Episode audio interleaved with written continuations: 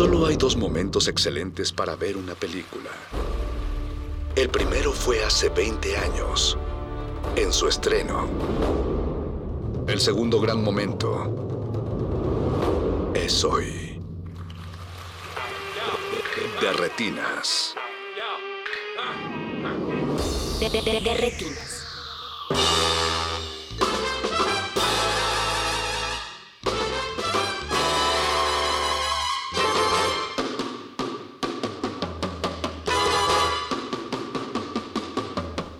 Bienvenidos a su cabina cinematográfica, mi nombre es Rafael Paz y vamos a estar hablando de cine hasta las 10 de la noche. Estamos en el 96.1 de Radio UNAM, estamos en resistencia modulada y esto es de Retinas. Está aquí a mi derecha Jorge Javier Negrete. Hola Rafa, muy buenas noches. ¿Estás emocionado todavía por el Oscar? Sí, sí, sí, la verdad es que este ese día creo que todos estábamos este, en todas partes y al mismo tiempo. perdón, perdón, perdón. Ay, qué bueno que Ya. producción está al tiro. Está Mauricio Orduña en la producción. Muchas gracias, Mauricio. Está Arturo González en los controles, Alba Martínez en continuidad y todo el equipo de RENAM que hace posible la transmisión de este programa. Eh, ¿Algún otro chiste, Jorge?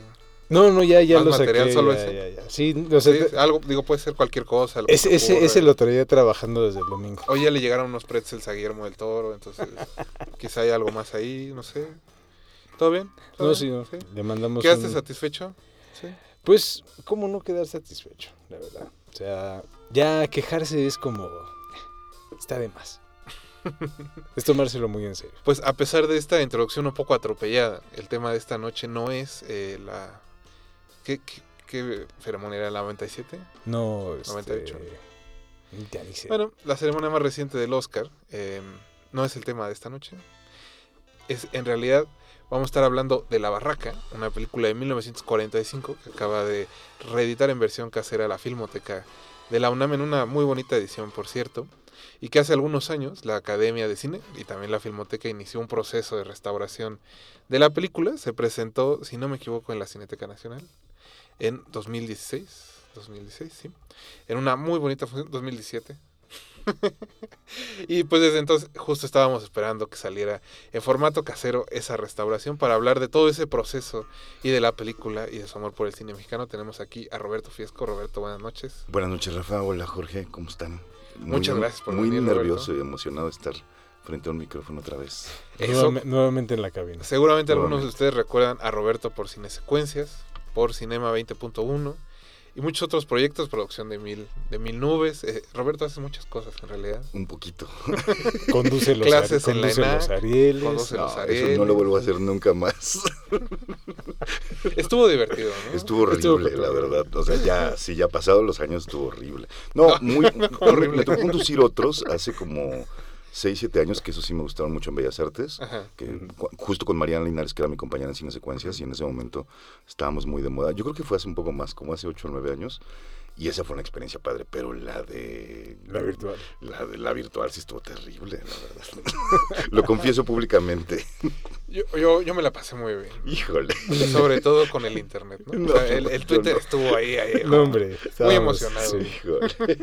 Te puedo decir que mucho más divertido que los Oscars del domingo, ¿eh? Por No, bueno, no sé, no los vi, estaba filmando, así que no me Eso, enteré de Qué mucho. envidia. Qué bueno. Pues Roberto es nuestro invitado de esta noche. Como les decía, vamos a estar hablando de La Barraca, una película muy importante para nuestros corazones y para el cine mexicano, por diversas razones que ya entraremos después de este primer eh, interludio musical. Hay que decir que La Barraca es un libro español muy, muy famoso, ¿no? Este, indispensable si lo que quieren es entrarle a la literatura española, así que ha tenido varias adaptaciones. Una de ellas es en televisión, una serie de 1979, y pues su tema principal, el instrumental, lo eh, compuso Alfonso Santi Esteban, así que vamos a escuchar este tema y regresamos aquí a Derretinas. De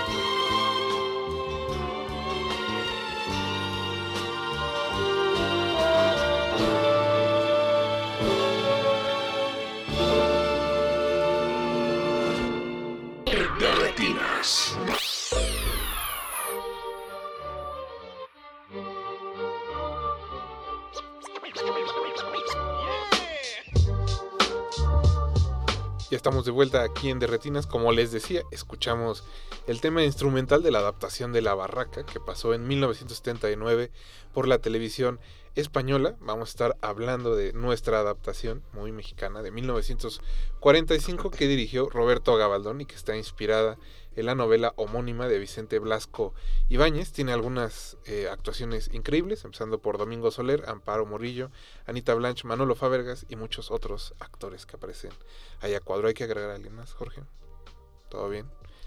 Pues justo, eh, como te decíamos, Roberto, queríamos invitarte no solo porque sabemos que estás muy involucrado en esta restauración, sino porque te gusta el cine mexicano. Así que pues cuéntanos un poco cómo fue que viste por primera vez esta película de Gabaldón.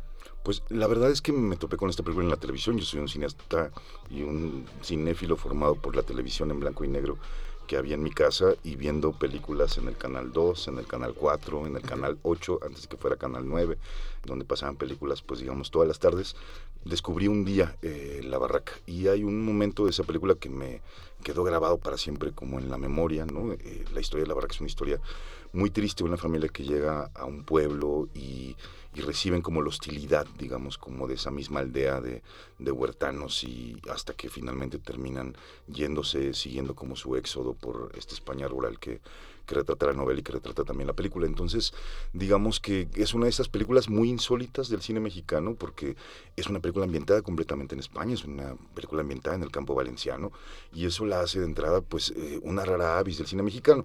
Y, un, y también nos habla de un cine mexicano muy potente que no se arredraba, hoy sería impensable pensar eso, ¿no? Ante hacer una adaptación y, y hacer España en Tlanepantla, que es lo que hace La Barraca, ¿no? Eh, digo, hacer una versión de Los Miserables en algún otro momento, es decir, o hacer Naná, por ejemplo, ubicada en el París del siglo XIX. Como que el cine mexicano tenía esta potencia de decir, sí podemos con obras clásicas, y La Barraca es sin duda un ejemplo de ello.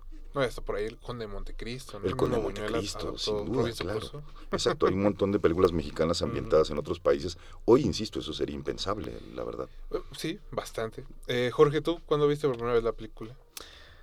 ¿O fue para este programa? No, la primera vez fue, ya tiene tiempo, ya tiene como unos 12, 13 años más o menos. Y fue justamente a raíz de que vi eh, Días de Otoño y La Rosa Blanca. Eh, pues ya sabes que en esa época uno está como de completista. Entonces, especialmente busca justamente como todas esas, em, todas esas otras películas como este, quizá en ese momento menos conocidas o menos celebradas de un cineasta y sobre todo un cineasta tan importante como este Roberto Gabaldón. Y sí recuerdo mucho que en ese momento no fue una película que me gustara como particularmente. Sentía que quizá en comparación con las otras había como cierto tono menos personal pero eh, digamos eso que se fue como difuminando sí eh, al momento de revisitarla, sobre todo para este el programa, hay muchas cosas que creo que son mucho más poderosas de lo que a lo mejor en su momento no, no pude como ver. Y creo que es una de las cosas que de repente es como muy, eh, como muy noble del cine en el sentido de que eh, quizá un, es difícil que uno pueda tomar por sentado este, una película en un solo visionado a veces hay que dejar que el tiempo pase y que las oportunidades se presenten para regresar y poder apreciar este otras cosas. No, y, a mí, yo la vi justo ahora cuando fue la restauración en Cineteca, como dices, ando uno completando ¿no? la lotería. Y justo cuando por que la volví a ver hace unos 15 días que hablé con Hugo Villa por la restauración de la filmoteca, eh, pues mi pareja nunca la había visto. Y empezó, ¿no? Es como la película y decía, bueno, ¿por qué son españoles? ¿O por qué están hablando como españoles? ¿Por qué está esta película ambientada en España? Pero eventualmente la fuerza de la película es tal que, que te metes, ¿no? Y como todo, todos los peros que pudieran aparecer mentalmente o cinematográficamente desaparecen porque si algo tiene la barraca es justo que es hay una fuerza como muy grande en sus imágenes, ¿no?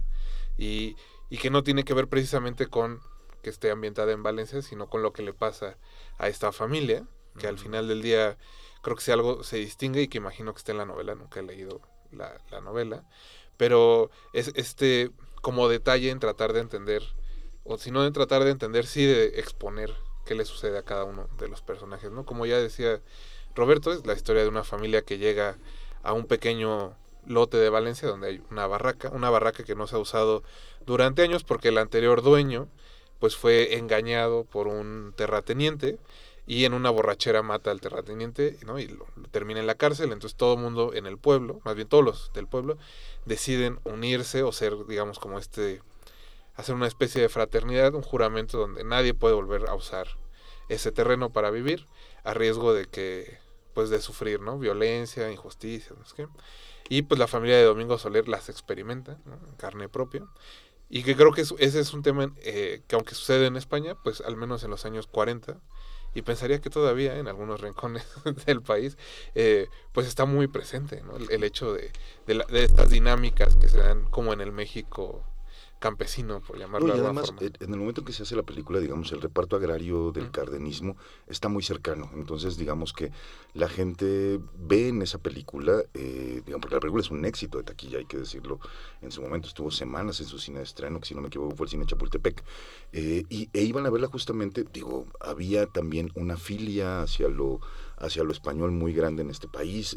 El, éxodo eh, republicano había comenzado en el año 39, entonces, digamos, había un montón de exiliados españoles en México, de gente que había emigrado a España, entonces digamos que el ambiente español no nos era ajeno en absoluto, ¿no? En, México, y digamos, aunque la película, como bien dices, ocurre en Valencia y, y pu- puede ser completamente distante a nosotros, me parece que este tema del arraigo y de la tierra, ¿no? Era un tema muy caro para México, ¿no? Era un tema muy importante todavía para los mexicanos en ese momento que estaban viviendo justamente la idea del reparto agrario. Entonces creo que había muchos elementos de identificación, además una, una gran potencia emocional, que es lo que tienen sin duda la mayor parte de las películas de Gabaldón, ¿no? Un cineasta sin duda vilipendiado en su momento, vilipendiado también por, por la historia crítica de este país, por, por gente como Emilio García Riero, por, por Jorge Ayala Blanco, que en su momento lo, lo trataron muy duramente por hablar de los extremos de la crítica en nuestro país, y que de pronto se convirtió sin duda en, en el gran cineasta de la época de oro,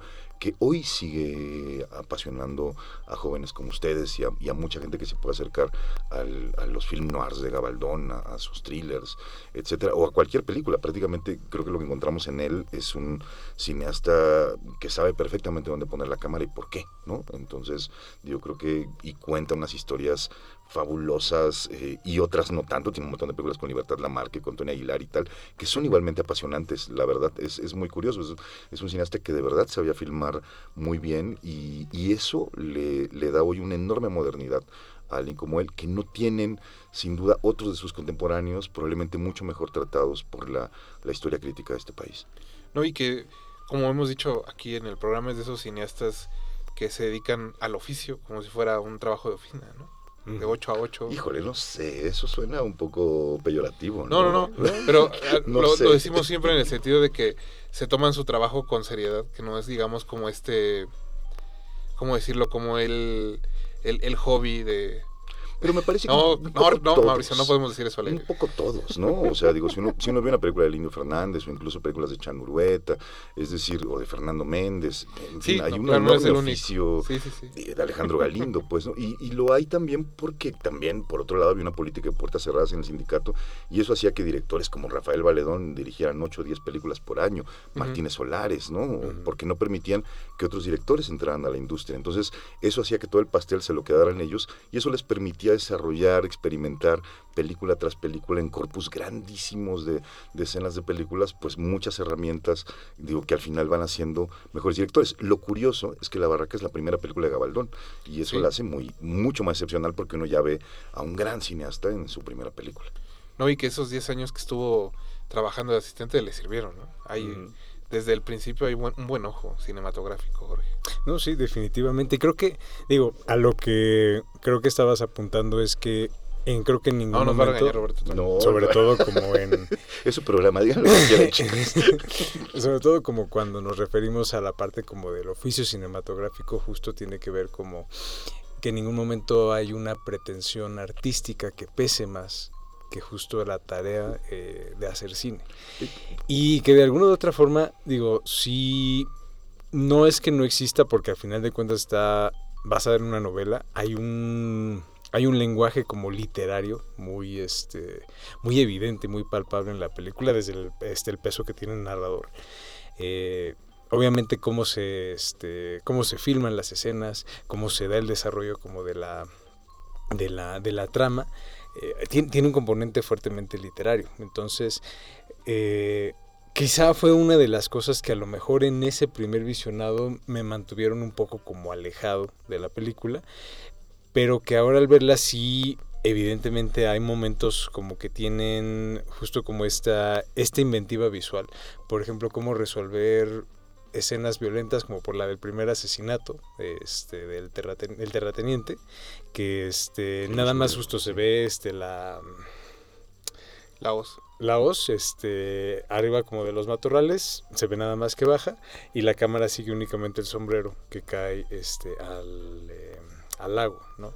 Entonces, justo ese tipo como de resoluciones muy elegantes que parecen ser hasta cierto punto como intuitivas, sobre todo en la, en la, en la primera película como de alguien. Hay una sensibilidad ahí claramente que, como dices, con, eh, con la necesidad, digamos, como de la industria, se va forzando a, a partir como de este trabajo a irse puliendo y a irse refinando. Lo que ocurre también es que en esa época, hoy eh, tenemos, eh, digamos, una diferencia muy clara entre lo que pensamos que es el cine comercial y el cine de arte autoral o de autor, como queramos llamarle, ¿no? Digo, eh, la industria misma nos ha enseñado a hacer como una diferencia entre ambas.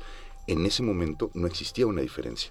O sea, es decir, un éxito artístico eh, no implicaba necesariamente, pero buscaba un éxito en taquilla. Y si uno piensa que películas como La Malquerida duraba ocho semanas en su cine de estreno y con eso recuperaba su inversión, o, películas que hoy, eh, Río Escondido duró once semanas en su cine de estrenos, es decir, era un éxito verdaderamente y es una de las películas, pues digamos, más complejas que puede existir en el cine nacional. Lo mismo La Barraca, es decir, eran películas muy complejas, eh, de un nivel de cine altísimo y que sin embargo tenían una enorme respuesta con la audiencia, ¿no? Hoy eso no lo concebimos de ninguna manera, o sea, hoy decir, bueno, vamos a ver una película de Regas y va a ser taquillerísima y va a durar 11 semanas en Cinemex Alta Vista, pues no va, no va a ocurrir, pues, ¿no? O sea, porque tenemos un, un, prejuicio muy claro entre lo que son unas y otras películas. En ese momento, el éxito artístico era también el éxito de taquilla en muchas ocasiones. No, y ahora no se les permite encontrar su público. Bueno, esa, esa, frase. Por decirlo de alguna forma. esa frase de publicista. perdón, perdón, perdón. El oficio también. Vamos a ir a otro corte musical. Y pues seguimos con la música de la adaptación televisiva de La Barraca. Ahora con la voz de Victoria Abril cantando Sí al final. Regresamos aquí a Derretinas.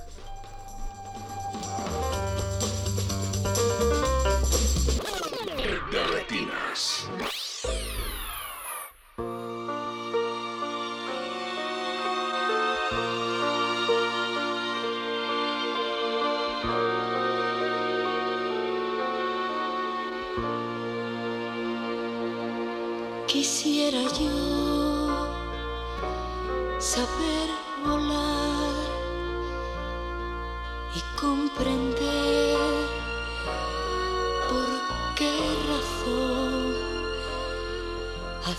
Hacemos daño a nuestro corazón. Si al final seremos tierra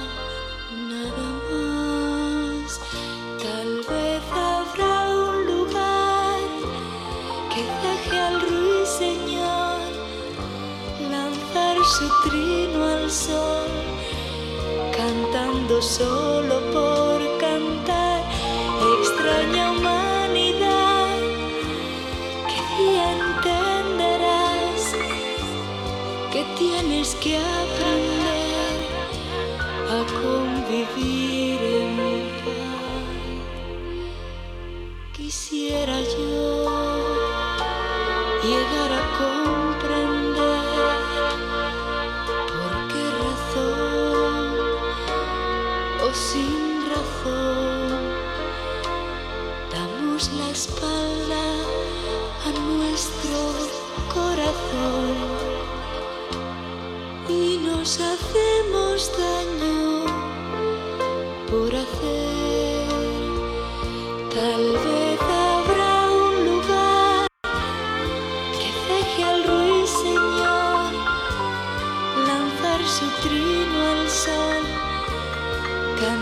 solo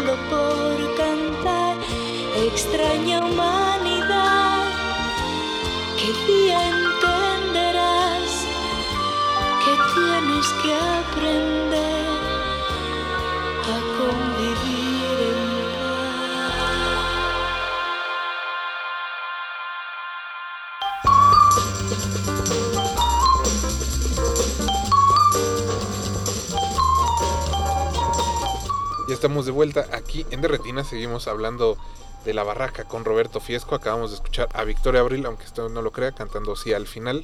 Tema de la serie La Barraca. Eh, Roberto, ya mencionabas que esta fue la primera película en ganar un Ariel. Parte, digamos, como de ese éxito que tuvo en su momento.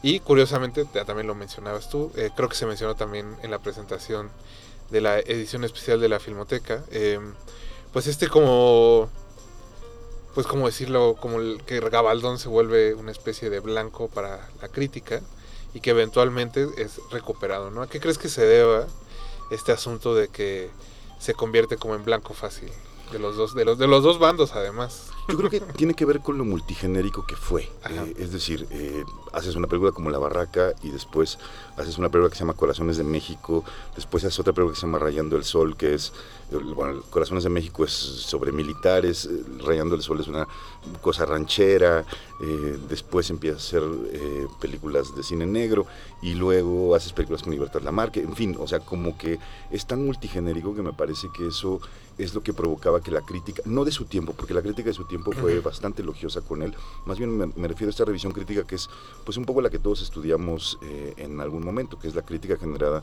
a partir de los años 60 eh, en torno al grupo Nuevo Cine, eh, comandado por García Riera, José de la Colina, Pérez Turret, etcétera, y que convierten a Gabaldón como en un cineasta impersonal, frío, académico, alguien, digamos, como con eh, que filma, eh, Ayala Blanco hasta lo dice, lo pone en una categoría que es, es como si las películas fueran filmadas por un asistente de dirección. No, bueno, ¿no? en la aventura le Tunde es durísimo.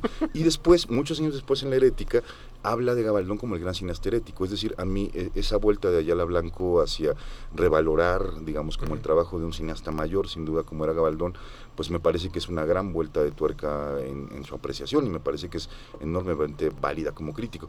Y, y sin duda, además, Gabaldón, a través del trabajo de Fernando Mino, que es un investigador fantástico que ha publicado un par de libros sobre el universo rural y otro sobre el universo urbano de Gabaldón, también lo vuelven a poner en la palestra, ciclos en el MoMA en Nueva York, eh, la gran retrospectiva que le hacen en el Festival de Cine de San Sebastián hace muy poquito tiempo. Entonces, digamos que la, la restauración que la Cineteca Nacional emprende de sus películas eh, lo convierten, pues sin duda, como, como en, un, en, en un cineasta que está otra vez ahí, ¿no? Y que la gente sigue diciendo, wow, esta peli uno ve en la palma de tu mano, o la otra que me parece que es una obra maestra, por donde se le mire y dices, wow, o sea, ¿quién filma así el día de hoy? No, que justo esta obra tan vasta permite entrarle por, por muchos, por muchos lados. lados. sí. A mí se me antoja mucho hacer un libro sobre las películas menores de esto que ya... Bueno, o sea, ahora te va a regañar Jorge, no le gusta ese término. A mí sí me gusta, porque si hay, hay- digo, si uno, ¿has visto Acapulco del Indio Fernández, por ejemplo? Una comedia espeluznante, ¿no? Así, de verdad espeluznante. O sea, con todo ahí para hacer una gran película y quedó un resultado verdaderamente lamentable. Y es una película desconocidísima de- del Indio Fernández, ¿no? O Islas Marías misma con Pedro Infante, que aunque está Pedro Infante, es una de las películas menos vistas de Pedro. En fin, como que hay, hay una serie de cintas que no conocemos demasiado y que sin embargo entrañan un montón de grandes errores y grandes ideas, por lo tanto, ¿no? Entonces me gusta mucho, me, me encantaría hacer algo sobre eso, la verdad. Sí, es que justo, bueno, en... Lo impersonal, Jorge. ¿Por qué crees que le digan impersonal? Está horrible que te digan impersonal. Es un insulto muy cortés. Lo que pasa es que creo que quizá en particularmente en la obra como de cineastas que tienen una voz tan distintiva pero que no se estancan justamente como en replicar esa voz que es muchas veces lo que la audiencia parece como querer o esperar de un cineasta no que, que le dé siempre digamos como rasgos reconocibles para que pueda decir ah esto es lo que es el cine de X cineasta creo que las películas que muchas veces se consideran menores o que se consideran este digo como si hubiera como si pudiéramos hablar como de tamaños relativos dentro de la obra o del trabajo de un cineasta. Me gusta más verlo como una cosa este integral o sea un, digamos un cuerpo de trabajo. Y obviamente dentro del cuerpo de trabajo creo que la hay diferentes películas que cumplen una función diferente dentro de ese, de ese trabajo, porque pues es, algún, es un continuo. Y creo que Gabaldón es un ejemplo perfecto como de eso, ¿no? Al, ver como la versatilidad que existe, eh, al poder identificar un estilo, pero al mismo tiempo no decir, ah, esa es una toma Gabaldón, o eso es como a lo mejor sí pasa, por ejemplo, con este, con el Indio Fernández, ¿no? Que es muy reconocible, como la plástica que tiene al momento de componer. Y Gabaldón no, Gabaldón es un es alguien justamente que tiene como una capacidad eh, lírica, como muy, muy evidente, que se, que es, o sea, que es evidente en todas sus películas. Incluso en una como cuando tejen las arañas, hay un sentido de composición también ahí, este, y con el color, trabajo con el color que es muy, muy vivaz y muy, este, muy dinámico, eh, y que a lo mejor justo en cuestión de que de repente se tiende mucho a comparar, bueno, pues es que si comparas cuando tejen las arañas con, con la barraca o con la otra, pues no, o sea, estas son grandes películas y esta a lo mejor no lo es tanto. La verdad es que creo que las virtudes que se encuentran quizá en lo que se considera una película menor o menos importante, eh, existen y de alguna u otra forma este, conser- se conservan de, este, de lo que se muestra en una película grande a, a lo que va a otra. Yo lo veo como un, como un continuo. Por eso mi, Tu digamos, reticencia mi a reticencia menores a como las a, ese, a ese término. Pero eh, sí. Muchas veces también estas películas con fallas, digo así como entre comillas radiofónicas, eh, tienden a ser también muy interesantes. A mí, a mí me gusta mucho ver malas películas o lo que la gente piensa que son malas películas porque creo que las mejores ideas están ahí. la no, verdad. porque además como las películas perfectas evidentemente son perfectas por porque ya están ahí, ¿no? Sí, pero también pienso en esto que decía Jorge respecto a Cuando tejen las arañas, que es la última película que dirige Gabaldón, que me- también me parece una película interesantísima, de muchas audacias temáticas, además, para ese momento, lesbianismo, Sí. travestismo, homosexualidad, incesto, es decir, hay como toda una gama de pasiones ahí muy tormentosas, eh, pero sí creo que en general, ah, bueno, voy a hacer una generalización un poco chafa, pero eh, en México por lo menos, y también internacionalmente en muchos sentidos, las últimas películas de los directores, pensemos casi en cualquiera, son películas normalmente fallidas. O sea, todos los grandes directores, la última película que nos ofrecen, eh, híjole, es como de, si uno piensa en Hitchcock y Trama Macabra, por ejemplo, ¿no? Que uno dice, ay, de verdad, así, o no sé, o, o Kurosawa y Madadayo, ¿no? Ay, la del maestro está cursísima, no sé qué. Entonces, Ay, maestra. Ay, así, híjole, sí da, o sea, como que uno dice, bueno, el de los siete samuráis y el de trono de sangre y no sé qué, como que, claro, también como que el reposo del cineasta, los años que pasan y tal, lo hace seguramente eh, ver la vida con otra perspectiva. Totalmente. Pienso eso y también pienso que en, en general en el cine nacional el color hizo un poco de daño, pues, ¿no? Digo, Gabaldón es uno, y extrañamente Gabaldón es uno de esos que se salvan. Si uno piensa en El Gallo de Oro, ¿no? Que es otra película excepcional de su filmografía, ¿no? Eh, digo, uno ve una, una de las primeras grandes, que tal vez para mí sea la primera gran película en color del cine nacional, ¿no? Y sigue siendo, pues, otra obra maestra, eh, digo, pero sin duda se movían mucho mejor en el blanco y negro, ¿no? O sea, sin duda este aprendizaje, esta plástica justo de, del blanco y negro, ¿no? Eh, de Otoño, que la mencionaste hace ratito, que es, pues, sin duda, esta sí, por ejemplo, una película en- enormemente eh, como eh, nadie la conocía, ¿no? O sea, y es una película que tiene, desde que Clasa la editó en VHS en aquella colección hace unos 20 años, como que poco a poco fue una película que empezó a darse a conocer otra vez y de pronto hoy está en todas las listas y las feministas reivindican como una película importantísima, ¿no? Cuando es una película que nadie, que era inexistente realmente en, en cualquier lugar, una película que pasó sin pena ni gloria, francamente. Digo, es otra obra maestra. En fin, digo, decir obras maestras sí suena como demasiado grandilocuente, pero sí creo que lo son. Y, y decirlo del cine mexicano, pues me parece que vale la pena hacerlo también. Es que hay obras maestras en el Hay cine obras maestras, mexicano. muchas. Aunque Aunque la- usted no lo crea. No. Ahora hay que abrir los ojos. así. no, eh, justo, eh, Roberto, pues eh, ya que estamos como en este tema Venga. de recuperar directores, yo camino al programa me preguntaba mucho, bueno, qué bueno que Gabaldón ha tenido esta especie ¿no? de, restitución a su lugar. Y no porque se deje de trabajar, pero me preguntaba como, ¿qué otros directores contemporáneos de Gabaldón necesitarían como de esa, esa revisión, de ese Mm. empuje crítico?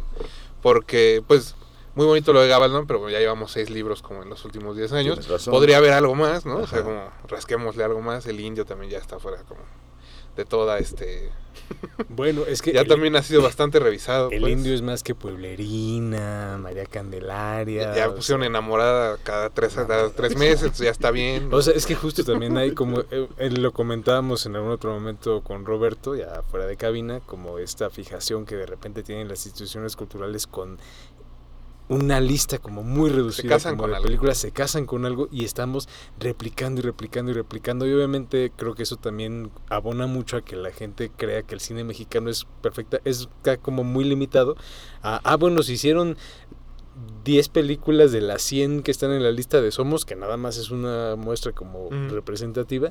Y vaya, ya ni siquiera hay gente que ni siquiera ubica las 100 de la lista que de somos, Somos. ¿no? No, o Bueno, somos. nos hemos sacado también un poco a Buñuel del imaginario, o sea que también parte de, de estos críticos del exilio, ¿no? comandados por García Riera, pues Buñuel era como el tótem, eh, digamos, como indispensable, que tenía que estar siempre como y en todo lugar, y era el único cineasta mexicano de valía, cosa que afortunadamente pues me parece que, que, se, que se ve de otra manera. Pienso, pienso en qué cineastas no tienen, por ejemplo, una publicación o algo que hable de ellos, ¿no? Eh, y la verdad es que hasta eso el- el- la literatura sobre cine mexicano ha sido bastante generosa en general con casi todos. Aquel proyecto de, de la Universidad de Guadalajara sobre, sobre Mm. cineastas, pues, ¿no? Eh, Ujú. Digo, un proyecto que también encabezó en su momento García Riera, Eduardo de la Vega Alfaro, etcétera, ¿no? Donde hicieron monografías importantes sobre Fernando de Fuentes, Emilio Fernández, Gabriel Soria, Fernando Méndez, Julio Julio, Bracho. Bracho, por supuesto. No hicieron una de Galindo, ¿no? Eh, pero bueno, eh, Francisco Peredo ha sido un gran investigador sobre el, sobre el cine de Galindo. Eh, digamos, claro que hay muchas figuras menores. A mí, por ejemplo, un, un cineasta que me interesa muchísimo y que hizo una carrera breve en México es Norman Foster, ¿no? El, el director de La Santa, de la tercera Santa, ¿no? De la segunda Santa Sonora, la de Esther Fernández y Ricardo Montalbán, que me parece que es un cineasta muy notable y muy poco conocido, ¿no? En realidad, salvo, salvo por esa película. Eh, me interesa mucho el cine mexicano de los 30 también, Ramón Pereda, ¿no? Ot- Otro cineasta, un cineasta cubano con una larguísima carrera en México que poco conocemos, o Jaime Salvador, eh, digamos Ramón Peón, Miguel M. Delgado, el cineasta de Cantinflas, ¿no? Ujú. Eh, digo que es el cineasta que más películas ha dirigido en este país, más de 200 películas, ¿no? Es el cineasta que más cobra regalías en, en la Sociedad de Directores en México eh, por transmisiones en televisión, y no hay una sola monografía de Miguel M. Delgado, nadie sabemos quién es, eh, en fin, Pues digo, sabemos que es el de las películas de personaje. Hay Cantinflas. gente que pues, ni ¿no? sabe O sea, que la pero- M es por Melitón.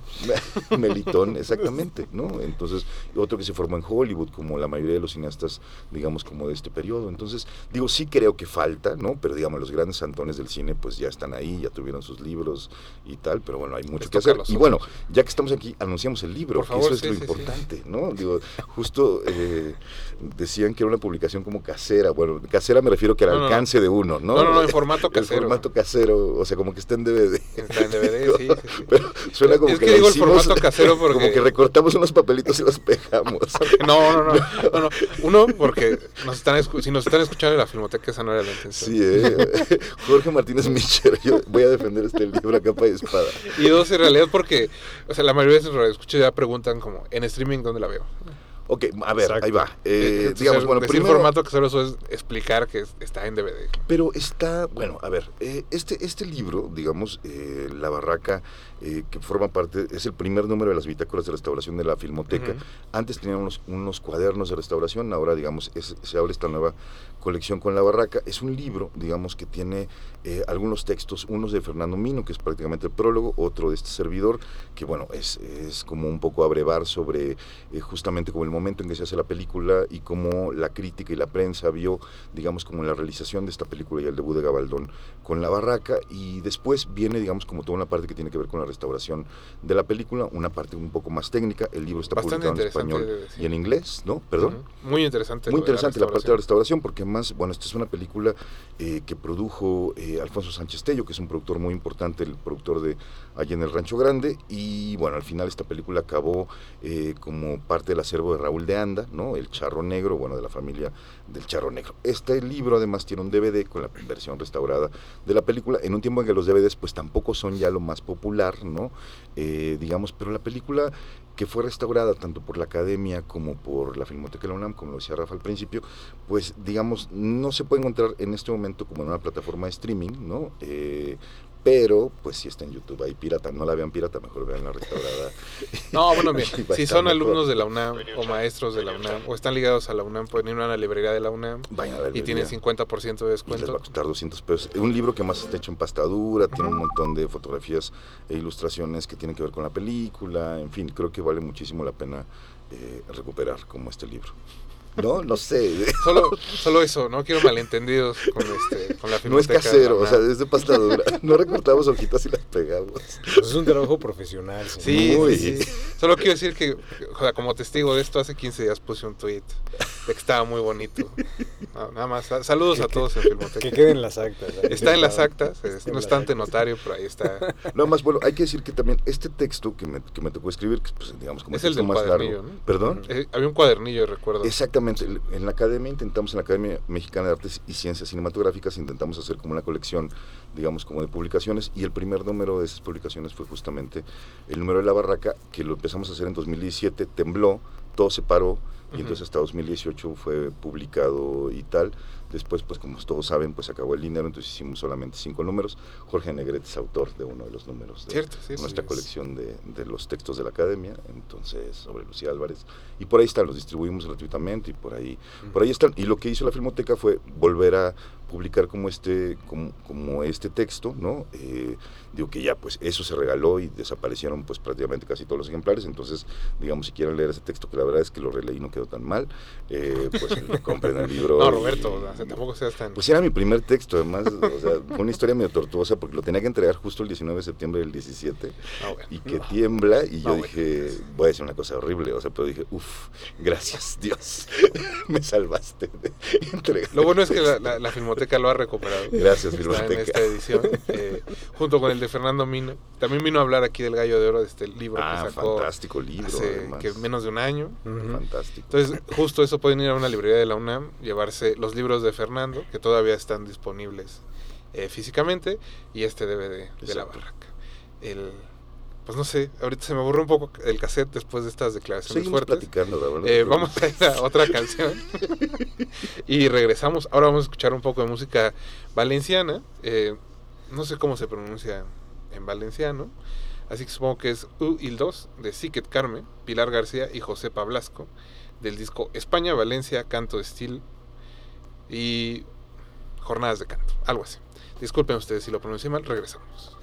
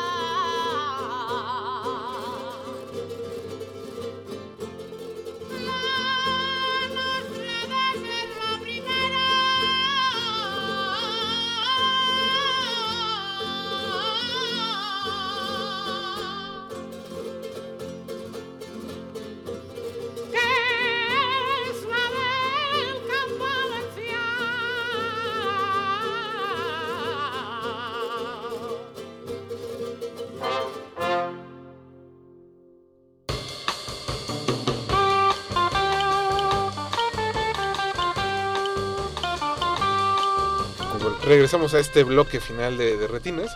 Como estaba diciendo Jorge, mandamos unos saludos antes de continuar a Geraldino Ochoa, Pablo Extinto y Axel Muñoz Barba nos mandó un mensaje de que por favor te hagamos firmar el compromiso de escribir ese libro sobre películas menores que acabas de prometer al aire. Películas Roberto. menores de directores mayores. Así puede que bueno, ya tienes un compromiso más para este Va, mi querido 2023. Axel. Y pues un saludo a todos los demás que nos están escuchando y que nos hicieron presentes en Twitter, eh, incluyendo a Gina Cobos, que seguramente. Sí nos está oyendo. Sí, Sí, ahí está Gina oyendo este Cobos. programa. Saludos. Gina. Pues Roberto, hemos llegado al final de, de Retinas. Pues que pones mucha música, Rafa. y Sí, a veces sí. Disculpa, es que- esto. La gente todavía no se acostumbra a los podcasts. Todavía les tienes que interrumpir ahí con algo para que, para que vean en el coche y digan, no hubo solo palabras. Exacto. Entonces, Roberto, eh, en esta última parte del programa generalmente recomendamos un, eh, pues algo que ver después de la barraca, ¿no? Decíamos que está en DVD, van, la compran, la ven y que pueden ver después. Pues este es el momento. Entonces, ¿qué elegirías para una doble función? Pues mira, voy a elegir algo completamente opuesto, en Por supuesto. realidad, pero absolutamente complementario. Eh, cuando me dijeron que recomendara algo más que fuera La Barraca, digo, estamos hablando de una película de ambiente español, como La Barraca, que tiene un gran prestigio literario detrás, como es Blasco Ibáñez, etcétera, y que recuerdo mucho una directora, perdón, una presidenta de la academia que dijo, la academia ha sido tan importante que ha premiado películas internacionales españolas como La Barraca. Y entiendo su equívoco, pues, ¿no? Porque la película es, digamos, el ambiente está tan bien Hoy, ven- hoy retratado. venías con la espada eh, ¿Por qué? No, no, no, yo, yo soy académico y quiero mucho la academia, pero también soy muy crítico de las cosas que pasan en la vida. Entonces, digo, pero eso, eh, su equívoco en realidad es un elogio a la película, ¿no? Porque es, es- ella creyó realmente que estaba viendo una película que se había filmado en Valencia, lo cual pues es realmente notable, digo, es un elogio, yo diría, ¿no? Entonces, sí, sí. pero es una película seria, es una película dura, es una película, digamos, que sí apela emocionalmente como, como a, a las grandes pasiones. Eh, entonces pensé que el complemento ideal para, eh, para La Barraca sería Los hijos de Don Venancio, que es otra manera de verlo español eh, desde México, una película de Joaquín Pardavé, protagonizada por él y dirigida por él, eh, que habla justamente como de este conflicto de los eh, de la migración española, no necesariamente producto de la guerra civil, sino producto, eh, pues digamos, del comercio, de, de otro, de otro tipo de migraciones, pero digamos que retrata justamente la integración del, del gachupín, ¿no? Lo digo entrecomillado en la radio, digamos que me parece muy, muy interesante, es una película deliciosa, una comedia donde además aparece Horacio Casarín y es la rivalidad justamente entre las Asturias, que era un equipo muy importante y por supuesto fundado por españoles contra el Atlante, ¿no? Un equipo sin duda mexicano y urbano, entonces digo, sí creo que es, es una película deliciosa, eh, que es un gran contraste con, con esta película seria y dura como es La Barraca, una comedia muy, eh, muy ligera, eh, pero que finalmente está hablando de lo mismo que está hablando Gabaldón, pues, ¿no? Del arraigo, de la tierra, de la nueva patria, eh, del nuevo lugar, ¿no? Eso, Muy bien. no sé qué les parezca. No, no, no. Buena recomendación. Digo, porque terminas llorando de la barraca, entonces te Ya levantas. pones a par de ave y ya te da risa. Buen está balance. Jorge. Pues yo la verdad eh, recomendaría algo incluso para agudizar aún más como... Ah, el- que es que la gente se el- suicide. sí, quiero que la gente se azote, la verdad. Pero eh, justo como pensando en, en temas como muy cercanos, ya específicamente como a... a- a este- eh, lo que más me resulta lo que me resulta como más eh, más evidente en la película es como eh, toda esta vena como literaria que tiene el cine español sobre todo el cine español clásico y también mucho del cine español de contemporáneo. Y pensando en ello, la película en muchos sentidos, por este retrato como de la vida campirana este, y de la España rural, eh, inmediatamente me llevó a una película eh, que se llama Furtivos, de José Luis Borau, que es un este, cineasta y guionista este, español. Y bueno, esa es una película, pues sí, bastante Muy dura. tremenda, o sea, muy, muy, muy dura. Este, es la historia de este, un campesino que vive con su mamá, que es este, la, la gran Lola Gauss, eh, que es una mujer así tiránica, este, muy, muy cruel, muy dura, muy severa. Este, y su hijo, de repente, en una de las pocas salidas que tiene a la ciudad, conoce a una chica, que es la, este, la novia de un delincuente, si mal no recuerdo.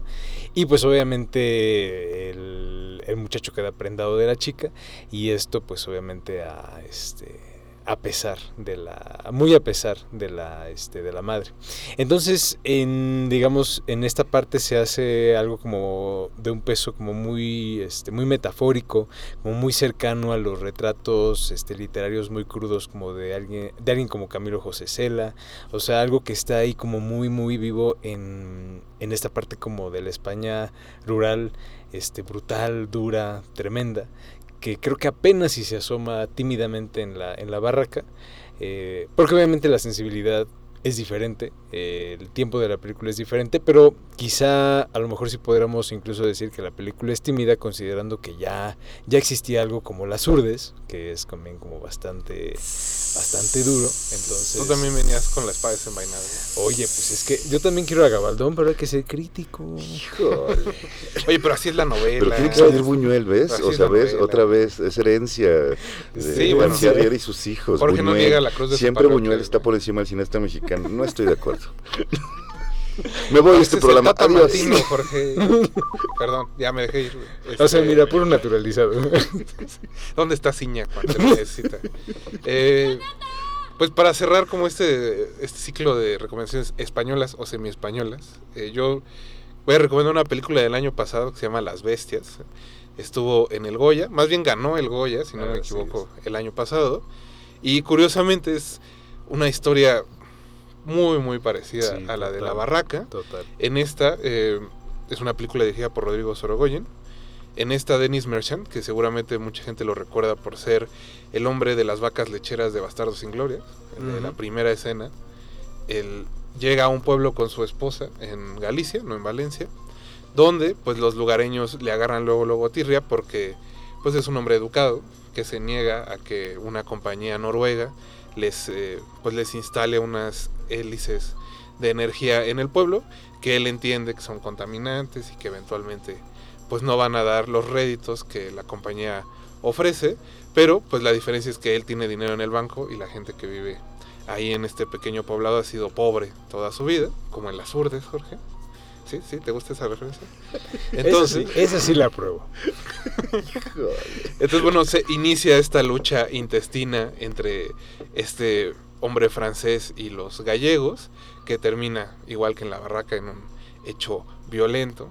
Eh, creo que la diferencia es que cuando la barraca termina en una especie de, de que Domingo Soler dice, bueno, agarro mis cosas y me voy, aquí la película todavía se avienta una hora más para explicar qué pasa después de ¿Y esto por qué nos vamos a quedar? y por qué, ¿no? Porque el, el arraigo ahora a esta tierra. Pero acuérdense de las viñas de la ira de Ford. ¿También? O sea, es Sí, el final claro. de la barraca. O sea, Sí, sí, tal sí. cual, pues, ¿no? O sea, Lo que decir que es una historia muy sí, sí, universal. total. La tristeza es que creo que siga pasando, ¿no? Claro. Porque lo de las bestias es, es algo real, no es una novela, no es una noticia que sucedió hace como 12 años, si no me equivoco, y que pues todavía en algunos rincones de España sucede. ¿no? Eh, la cosa es que no hay fecha de distribución para esta película, lo cual me Aún. sorprende un poco, he dado su éxito. Yo la pude ver en el Festival de los Cabos hace unos cuatro meses a lo mucho. No está presumiendo que fue a Los Cabos. Sí, un saludo eh, a todo el equipo de Los Cabos. Siempre la mejor programación.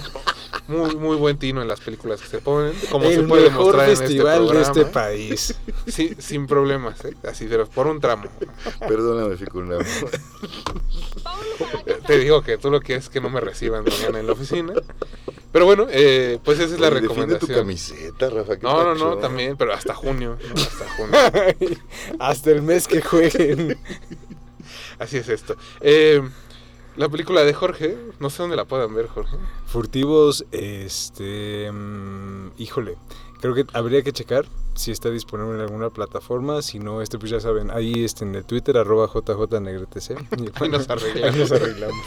Los hijos de Don Venancio, bueno, hay una copia En por ahí en YouTube, un poco pateada, pero obvio. se deja ver bien. Obvio en YouTube. Y pues esperemos que Las Bestias tenga eh, algún estreno próximamente. Roberto Fiesco, muchas gracias por haber venido esta noche. Muchas gracias, Rafa Jorge. Eh, pues ahora sí que dónde te puede localizar la gente, más allá de la Este, ENAC, de donde, das- donde das En, clases. pues en Instagram, eh, Rob Fiesco, ahí estoy. Y, y, ¿qué? y en TVNAM, en los 41 tropiezos del Eterno en México, que ahí seguimos en la cuarta temporada. Está a punto de empezar la cuarta temporada, entonces por ahí, por ahí estoy siempre. Muchas gracias por haber venido No, hoy. gracias a ti. Jorge, muchas gracias por estar aquí. Gracias, Rafa. Muy buenas noches. Por tus citas a Buñuel. Me dolió, Muchas me gracias me a Mauricio, Jorge a. Mauricio Orduña que estuvo en producción. Arturo González en los controles, Alba Martínez en continuidad. Y los vamos a dejar en compañía de Raquel Miserashi aquí en Resistencia Modulada. Así que sálvense ustedes. Mi nombre es Rafael Paz y nos escuchamos el próximo martes aquí en Derretinas.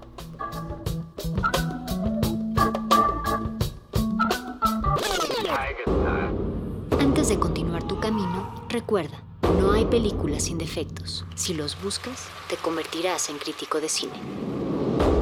De retinas.